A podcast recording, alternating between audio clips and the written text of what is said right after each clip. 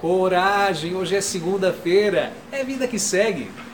Se a segunda-feira é um peso para você, é sinal que sua semana não está tão boa quanto deveria. Sinal que sua atividade não está tão construtiva para o seu ser quanto poderia. Pense no que você poderia fazer para melhorar a sua semana no curto, médio ou longo prazo. Não deixe somente para o final de semana apenas ser bom. Tem mais 5 dias para você ser feliz, mais de 71% da sua semana lhe aguardando para você torná-la incrível. Eu sou Renato Silva, porque inovar e motivar é preciso.